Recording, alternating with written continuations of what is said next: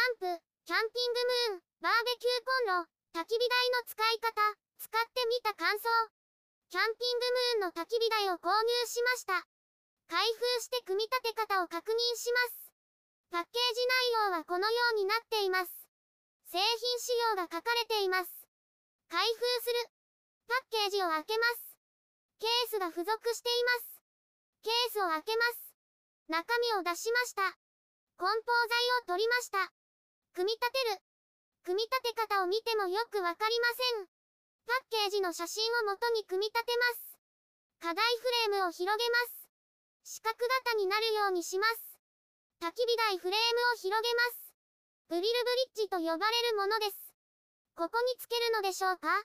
ロストルが先みたいです。一旦外します。ロストルを置きます。このままだと灰が下に落ちてしまいます。グリルブリッジの使い方も不明です。パッケージを確認しました。グリルブリッジは下につけるみたいです。グリルブリッジをつけます。焚き火台フレームを乗せます。これで灰が落ちても受けることができます。焼き毛を広げます。この向きで入れるみたいです。焚き火台フレームにセットします。このようになりました。高さを調節する。しっかりしています。高さを変えてみます。真ん中の高さにしました。一番下にしました。3段階で変えられます。片付ける。片付けてみます。焼き毛を外します。足を畳みます。ロストルを外します。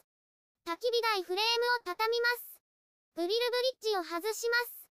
課題フレームを畳みます。ロストルをグリルブリッジに乗せます。大きいものからケースに入れます。順番に入れます。チャックを閉めます。片付けが終わりました。今度キャンプで使ってみます。YouTube でたくさん動画を公開しています。概要欄からリンクを参照ください。